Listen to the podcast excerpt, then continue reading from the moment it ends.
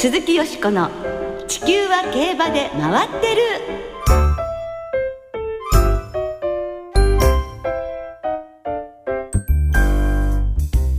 皆様こんばんは。お元気でいらっしゃいますか？鈴木よしこです。地球は競馬で回ってる。この番組では週末の重賞レースの展望や競馬界のさまざまな情報をたっぷりお届けしてまいります。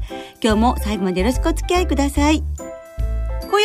ご一緒してくださるのは木和田敦アナウンサーです。どうもよろしくお願いいたします。よろしくお願いいたします。しております、本当ですね。お元気そうで何ございます、はいまあ今ね6週連続の春の G1 シリーズ、はい、真っ只中。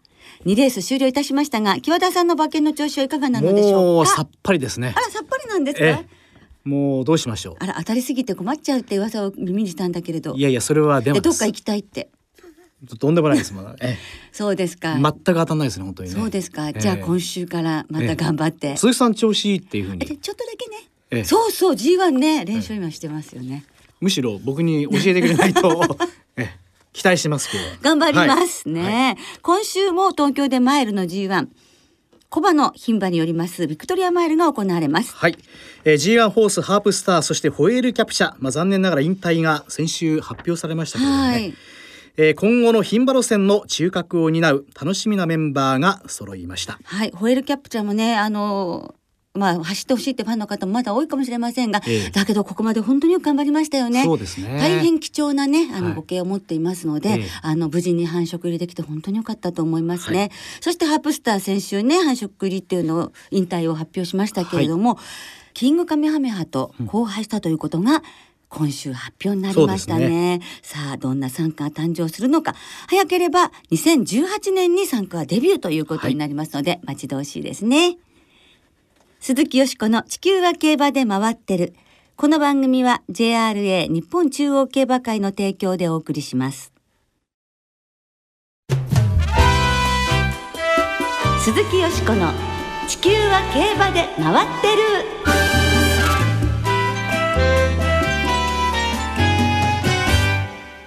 ラジオ日経競馬アーカイブズ思い出の勝利ジョッキーインタビューはい。ということで、昨年ご好評いただきました、はい、ラジオ日経競馬アーカイブズです。今日は久々の復活で、思い出の勝利ジョッキーインタビューをお届けいたします。はい。はい。春の G1 シリーズはここまで47歳、横山典弘騎手がベテランの腕をいかんなく発揮して2連勝、勝利ジョッキーインタビューでも、まあ、ベテランらしいね、はい、味のある受け答えをしてくれているんですが、はい、ではまずはその横山典弘騎手です、はい、若き日の勝利ジョッキーインタビューをお聞きいただきましょう1991年23歳の時に目白ライアンでようやく G1 を制した宝塚記念です。喜びあふれるインタビューお聞きください。どうもおめでとうございます。ありがとうございます。今日は非常に積極的な競馬になりましたが。そうですね。いつもだったらもっと後ろから行くんですけどね。今日は相手をホワイトストーンとメジロマックイーンに絞ってましたからね。ね意外と前の方の競馬になっちゃいましたけど見ておりましてちょっと早いかなという感じの声が強かったですが横山騎手としてはどうだったですか？そうですね。具合もう引っ張りきれないぐらいで行きましたからね。あそこで喧嘩してもしょうがないと思っていつも通り馬と仲良くあいつと仲良く走れればいいなと思ってましたからまあその通りにうまく走れました。京都の直線どうですか？長かったですか？あ今日はさすがに長かったですね。どの辺りで勝利を確信しましたでしょうか？いや今日は本当ゴール盤過ぎるまで。まあこの前失格もありましたからね。あの審議のランプついてないかどうかね。ちょっとうちで言われてましたからね。そのこまで掲示板見るまで確信できませんでしたけど。惜しい競馬が続いておりましてようやくやりましたね。そうですね。本当に、うん、強い強いって言ってて。もうね4歳クラシックは一つも勝てないでやっと天皇賞もダメでやっとここまで来ましたからねまあ G1 一つ取れたがまあ良かったです。そうですか。はい、えー、大歓声を送っていただいたファンの皆様へ。あどうも長い間応援ありがとうございました。これからもよろしくお願いします、えー、去年はやったというポーズありましたがもう一度。やったやったってこの声はこの間の声と変わんないですね。ええ。雰囲気は全然変わらない感じがね、い、たしますね。まあ、1990年にエリザベス女王杯を競泳タップで、えー G1 勝ってらして2度目の G1 制覇となったんですが、はい。あのオールドファンの方はねオールドファンというかまあね長い競馬ファンの方はあのメジロライアンがどんなに歯が良かったかっていうのがそうですね。ええ。もう単勝買うと2着、ええ。じゃあマレンをっていうと3着副賞買うと4着っていうような、ね上位には来るんですけれども、ね、もうそうなんですよ。ですからもう、横山典弘騎手も本当に勝ちたいっていう思いがね当時本当に強かったと思うんですね。でとにかくあの当時あのみまあ、目白の宮おばあちゃん北の宮おばあちゃんえがこんな若造をね信頼して乗せてくれてるんだから、もうおばあちゃんのために勝ちたいって、宮おばあちゃんのために勝ちたいっていうのは本当によくあのインタビューに伺うとおっしゃっていましたね。それでまあ勝ってたこともすごく嬉しかったと思うんですが4コーナー先頭っていうもう早手の術に出てそれまで追い込み場だったライアンが、もう3コーナー過ぎてからがねあの先もう先端に取り付いてマックイーンと同じじ出走してたレースですからね。そうなんです。ですから、より前にいるなんてびっくりっていうのだったんですけど、あの早手の術がその G1 制覇に結びつけたんですけれども、今インタビューにあったようにそれは自分の作戦ではなくて、馬の気持ちに合わせてたらそうなったんだっていうふうにおっしゃってるじゃないですか。だからそういうふうにあのいつも馬の気持ちに寄り添うっていうことを、もうずっと心がけてらしたんだなっていうことがわかりますし。今でもではその姿勢はね、はい。それが変わってないですね。そうだと思います。ええですからあのこのライアンでもとっても苦労されたけれども、はい。ライアンの気持ちとこう寄り添いながら来たことがこう勝利に導き、それがねずーっとつながってきて、ゴールドシップをああいうのねレースで勝たせたりそしてこの間のクラリティスカイもあのそういうふうにああいうふうに勝たせたりっていうのが、多分全部彼の中ではその馬の気持ちに任せるっていうところがずーっとつながってて経験が生きてるんだなって改めてねこのライアンもご自身があのとにかく僕のすごい財産になってるっていう言葉通りだと思いますね。なるほど。はいそうですね。まあそういう意味でも非常に印象に残るインタビューですね。ねこれね。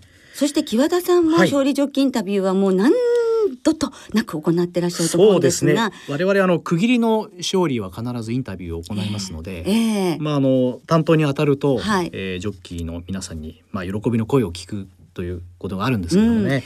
ですけどその中で特に思い出に残っているインタビューってありますか、うーん。まあ一つっていうとあれですけど、まあ横山騎手がダービー勝った後のその年の札幌ですかね。はい。確か2000勝を達成した時に、ええ。えーインタビュー立ち会う機会がありまして、はい。えーご家族をええ。招いて、で一緒にあの写真ね、えうん。ー収まったの覚えてますね、ええ。非常に嬉しい光景でしたけどもね、ええ。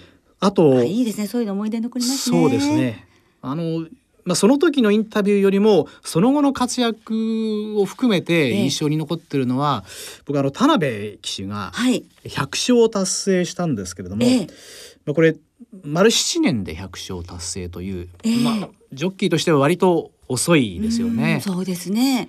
あようやく勝てたんだなっていうような、えーインタビューで100勝の話を聞いたんですが、はい。はい、その後ですかね、えどんどんこれえね活躍されてますものね。ええ勝ち続けていってあこういうケースがあるのかっていうので、まあ、この田辺騎手が勝った100勝のインタビューですか。はい。これは非2000常に2009年ですね。はい。3月7日中山競馬場、ええそれではそのインタビュー探してみましたので、はいえ田辺博信騎手100勝達成のインタビューをお聞きください。えーそれでは田辺騎手にお話を伺いますおめでとうございましたどうもありがとうございました。通算100勝ということなんですが今のご自身の感想は？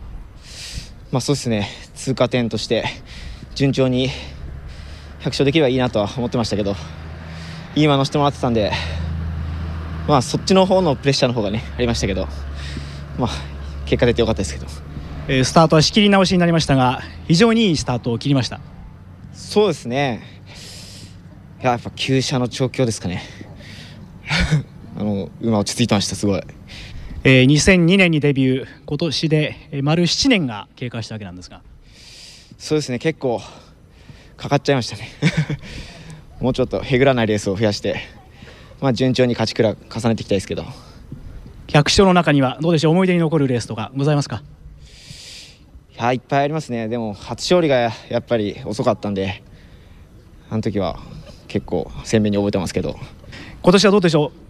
会長に勝ち倉を重ねている印象がありますがいやーまだあまり数にはね気にしないで、うん、一生一生大切にして、うん、一蔵でも多くね買ってみたいですね。ねえ100勝までが本当に案外時間がかかっていたんですね。そうですよねでもこれをきっかけに、はい。えーこのまあ翌年、まあ、あるいはその次ぐらいの年からですかね、あのどんどんこれ勝ち星を量産していって、はい。まあ、あの福島であのアダタラステークスですかこええ。れアドマイヤマジンという馬で、うん。松田博之厩舎の馬。はい。これで勝ってるんですけども、はい。まあこれをきっかけに、まあ、関西からのオファーが来るようになったという話を聞いたことあるんですけども、ええまあ、この後の勢いですね。はい。これがすごいですね。ねえだってもうすぐ通算500勝に、ええ。ねなられますもんね。ですから2011年に200勝で、ええ。2012年12月に300勝、はい。で14年の1月に、えー通算400勝ということで、はい。まあそれまで7年かかっていた100勝がええ。2年3ヶ月で200勝、はい。1年6ヶ月で300勝、うん。で1年1ヶ月で400勝と。はいいうこのスピードですね。ええ。で当然あの重賞のタイトルもついてきますから、そして今や今全国リーディング9位えぐらいでしたかね。だからあのどんどんとそのいい馬に乗るチャンスが出て、はい。それをちゃんと結果を出して、ね。さらにということで積み重ねてきたと思うんですが、ひょうひょうとした感じっていうのは変わりえませんね変わらないです今もね。ね。ええ。ええ。そしてあのなんかなんいどのようなことに対しても、ええ彼は自然体ですよね。そうですね。自分のペースを乱すことがないですね。ね、これからまたどんどん G1 の方もね、勝ってほしいなって思いますね。えーそしてよしこさんの思い出に残っている勝利ジョッキインタビューというのはどのレースにはい。うん、どれかっていうとね、1989年お。平成元年、はい。小栗キャップが制したマイルチャンピオンシップの南克美騎手現調教師のインタビューですね。あの激闘ですねこれ。はい、そうバンブーメモリーですかね。そうです、はい。ねもう並んだところがええ。ゴールということだったんですよね。まあこの前走秋の天皇賞で南騎手騎乗小栗キャップが2着、えー直線進路を確保できず、えー先に抜け出したスーパークリークに先着を許してしまったんですはいけれども、ね。首差でしたね、はい。ですから自らの騎乗ミスで負けたという思いがあって、その自覚からその日の夜は悔しさで眠れなかったとい。う南井騎手なんですが次は勝たないといけないという決意でレースに臨み見事雪辱を果たしたのがマイルチャンピオンシップだったんですね。えーではお聞きいただきましょう1989年マイルチャンピオンシップの勝利ジョッキー南井克美騎手のインタビューですおめでとうございますどうもあります。ちょっと涙ですか？まだ負けてますからね。今日もなんか負けたような感じしたんですけどね。勝ててよかったです。ベテラン南井騎手のこの涙声に全てが表されているような気がするんですがそうですね。やっぱりこんなね、勝って当たり前の馬に乗ってね、やっぱり勝ってることはね、やっぱり嬉しいですよ。今日のレースを振り返ってスタートはまああまり良くなかったですけども終始内にいて、まあまあスタートにいい方だと思うんですよ。でもうね、気合い入れてちょっと前のいい位置つけてね、4コーナーちょっときつくなりましたけど、まあなんとかこの馬の力でね、あんだけ離れたのね、やっぱり差したと思います。本馬場入場の時もそして今のこの記念撮影の時も大変なお客さんの歓声ですねそうですね、まあ、僕もね、こんな強いものをしてもらって、この間負けましたからね、あの小栗にね、借りはね、まだ半分しか返してないですけどね、来週のね、ジャパンカップでね、倍にして返したいと思います。来週のジャパンカップは海外の協力馬を迎え撃つんですが僕もうやる自信ありますけども、なんとかね、小栗をね、やっぱり借りをね、倍にして返してやりたいと思います。どうか皆さん、声援お願いします。ぜひ来週のジャパンカップも南井騎手に大きな歓声もすごいですけれどね。ね。ええ。バンブーメモリーとの本当にあの名勝負だったんですが内立ちとバンブーメモリーの間の狭いところをついてどんどんこう伸びてきましてね、ええ。並んだところがゴール。ですね。でならそのゴールの瞬間は勝ったか負けたかわからないっていうようなねええ。感じだったので、まあ、勝てててほっとしたっていうところがあったと思うんですけれどもそのさっき話した通り秋の天皇賞でちょっと前が塞がれることがあって自分のミスで、ああ勝たせてあげられるレースだったのに僕のせいで負けさせてしまったという思いが本当に強かったので、まあ、勝ててよかった本当に送りキャップありがとうっていうような気持ちであの泣けたということなんですよ。だから半分借りを半分返したということでの男泣き、そうですねっていうところがいかにも、ええあの皆井さんらしいっていうところがありますよね。あの玉もクロスの時で初めて G1 お勝ちになった時も男泣きだったんですよ。その時が初 G1 制覇の時に泣いやっぱり泣かれてたんですけど、なんかこう爽やかな汗が似合うっていうか、もう本当に気さくで情に熱く爽やかで誠実。汗が似合うナイスガイ。本当に苦労してきたね、うん。ジョッキーですからね。そうですね、ええ。その南井さんの良さっていうのが出てるインタビューだったと思います。はい。今日は3つの勝利ジョッキーインタビューをお聞きいただきましたがやはり勝利の後の嬉しいインタビューっていうものはね、えーいつ聞いても何度聞いてもいいですね。そうですね、ええその人その人のなんかこう個性がやっぱり出ますね。ねええええー今週も G1 ビクトリアマイルが行われます、えー素晴らしいレース。そして思い出に残るインタビューが聞きたいですね。ね期待いたしましょう。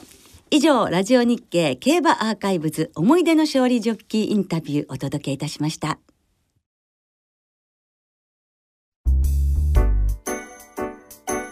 鈴木よしこの地球は競馬で回ってる。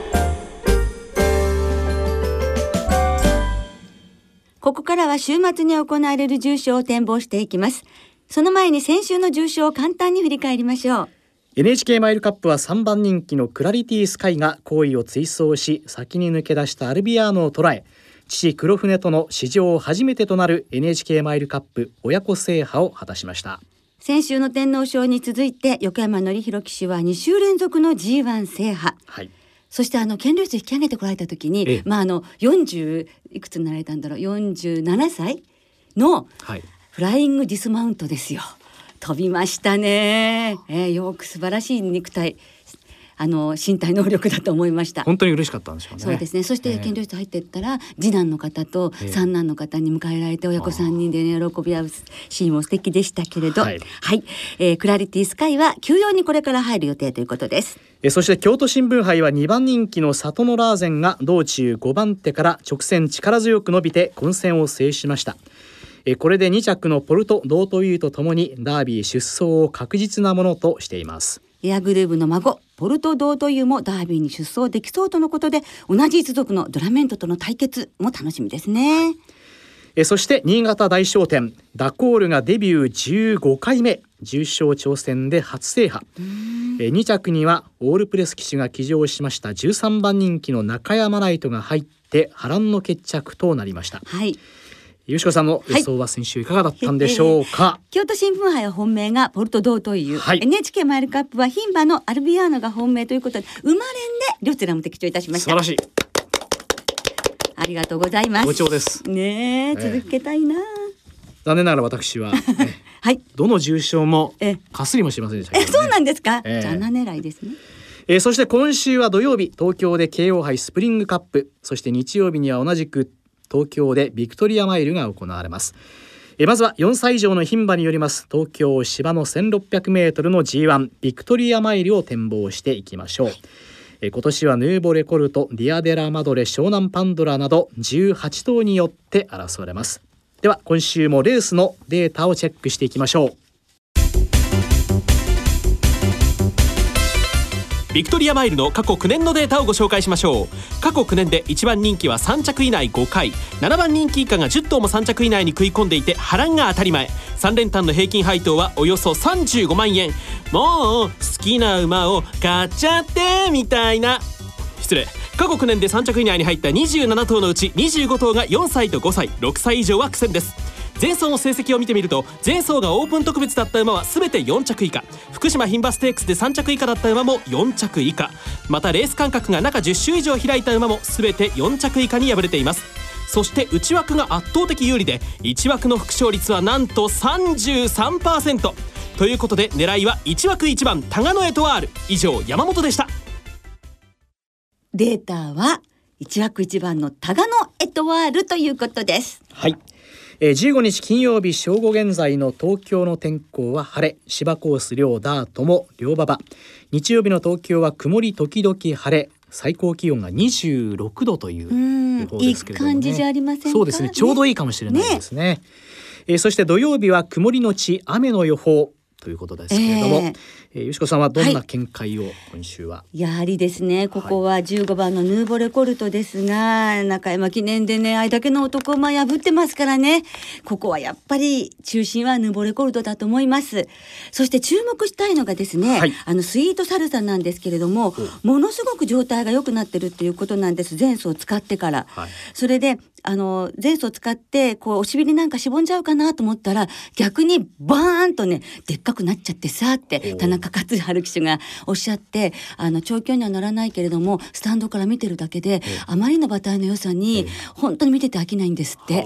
ですから、まあ重賞初制覇ですからね。でしたからね。ようやくってと、ことですから、このスイートサルサの末足に期待してみたいなと思っています、はい。あとはバウンスシャッセそしてスマートレイヤーで、えー3番8番11番15番の4頭のマレンボックスにしてみます。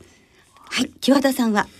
えー私は湘南パンドラという馬をね、はい。はい、ちょっと外に入ったかなという感じはあるんですけれどもね、まあもうできれば真ん中からあーそうですね。真ん中ぐらいの枠が良かったんですけれどもね、えーまあ毎年このレースはスローでね前残りの競馬が続きますんでなそうね。ねね追い込む方が難しいかもわからないですけどね、はい。えー続いて東京の京王杯スプリングカップを展望していきましょう、はい。京王杯スプリングカップは芝の 1400m の G2、えーこのレースの1着馬には安田記念への優先出走権が与えられます。えー今年は2度目の優勝を狙うダイワマッジョーレなど18頭によって争われます、はい。では京王杯スプリングカップのデータもチェックしていきましょう京王杯スプリングカップの過去10年のデータをご紹介しましょう。過去10年で1番人気は1勝3着1回と大苦戦。ただ上位人気はそれなりに堅実で123番人気が揃って飛んだのは1回だけ。イメージほど高配当は出ていません。年齢別に見てみると5歳馬が過去10年で5勝副勝率が30%もあります。前走を見てみると前走が重賞だった馬が大半を占めていて副勝率が2割を超えています。しかしこれを上回るのが前走1600万条件だった馬。13頭が出走して5頭が3着以内で副勝率は実に38%そして3着以内に入った5頭は全て5歳馬で前走1着馬。今年の該当馬はダンスディレクター。以上山本でした。データはダンスディレクターということであこの存在はちょっと怖いかもしれませんねそうですね。はい。ではこの京王杯スプリングカップですが、よしこさんの見解を伺っておきましょう。はい、私は15番のバンセンヌフラワーパークの子供に期待しております。はい木和田さんは、え私も同じくこの連勝中のバンセンヌの勢いがやっぱりね、うんちょっと魅力ですけれどもね。はい、二人一緒になりました。はい。えさあそして、えーここでリスナーの皆さんからいただいた予想もご紹介しましょう、はい。えー小遣い2万円の競馬道さんからいただきました。先週の2歳 POG 企画を楽しく拝聴いたしました。えーさてビクトリアマイルですが4歳そしてサンデーサイレンス系が強いレースですのでバウンスシャッセに注目しています、父譲りの牝馬とは思えない雄大な馬格母系にはナスルーラが入りネアルコの濃いクロスも持っておりますから時計勝負でも大丈夫、ヌーボレコルトとワイド一点かなとおいうところ潔いですね。えそれから府中の風の子さんからもいただきました。本当は府中に強いホエールちゃんをしたかったんですが、直前に引退したので悔しいです。本命はレッドリベール。振るわないレースが続いていますが今回は久しぶりのマイル。生まれんでいこうかと思っています。ということですけれどもね、えそれからシャークタケさんからもいただきました。5月17日は世界電気通信及び情報社会の日。だそうですけれども。へええー通信手段として我々が日頃利用しているのがメール。ええ。ならば G1 ビクトリアマイルはル・メール機種機上のレッドリベールから、えー私の全財産1700円を使って生まれん総流しで勝負したいと思っていますなるほどねい。ろんな予想が本当です、ありますねはい、皆さんどうもありがとうございました。ありがとうございました来週はオークスの展望を中心にお届けいたします。お聞きの皆さんの予想もぜひ教えてくださいね。お待ちしています。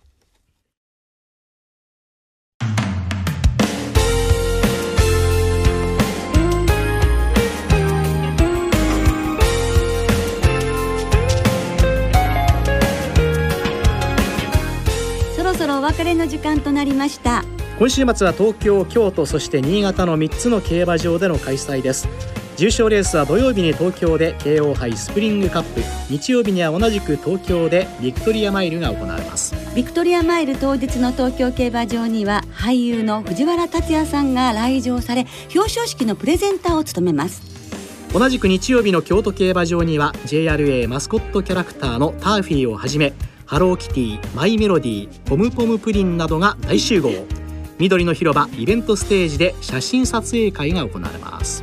30回目を迎える大人気企画サンリオキャラクター大賞に今年もターフィーが参戦しています、はい、ぜひターフィー君に投票お願いいたしますそして日曜日にはシンガポールでシンガポールエアラインズインターナショナルカップが行われ日本からはマイネル・フロストが出走を予定しています、うん、各ブックメーカーは一昨年の勝ち馬ミリタリーアタック。昨年の勝ち馬ダンエクセルに次ぐ3番手の評価をしていますね、はい、期待いたしましょう。では週末の競馬存分にお楽しみください。お相手は鈴木よしこと木和田敦でした。また来週元気にお耳にかかりましょう鈴木よしこの地球は競馬で回ってるこの番組は JRA 日本中央競馬会の提供でお送りしました。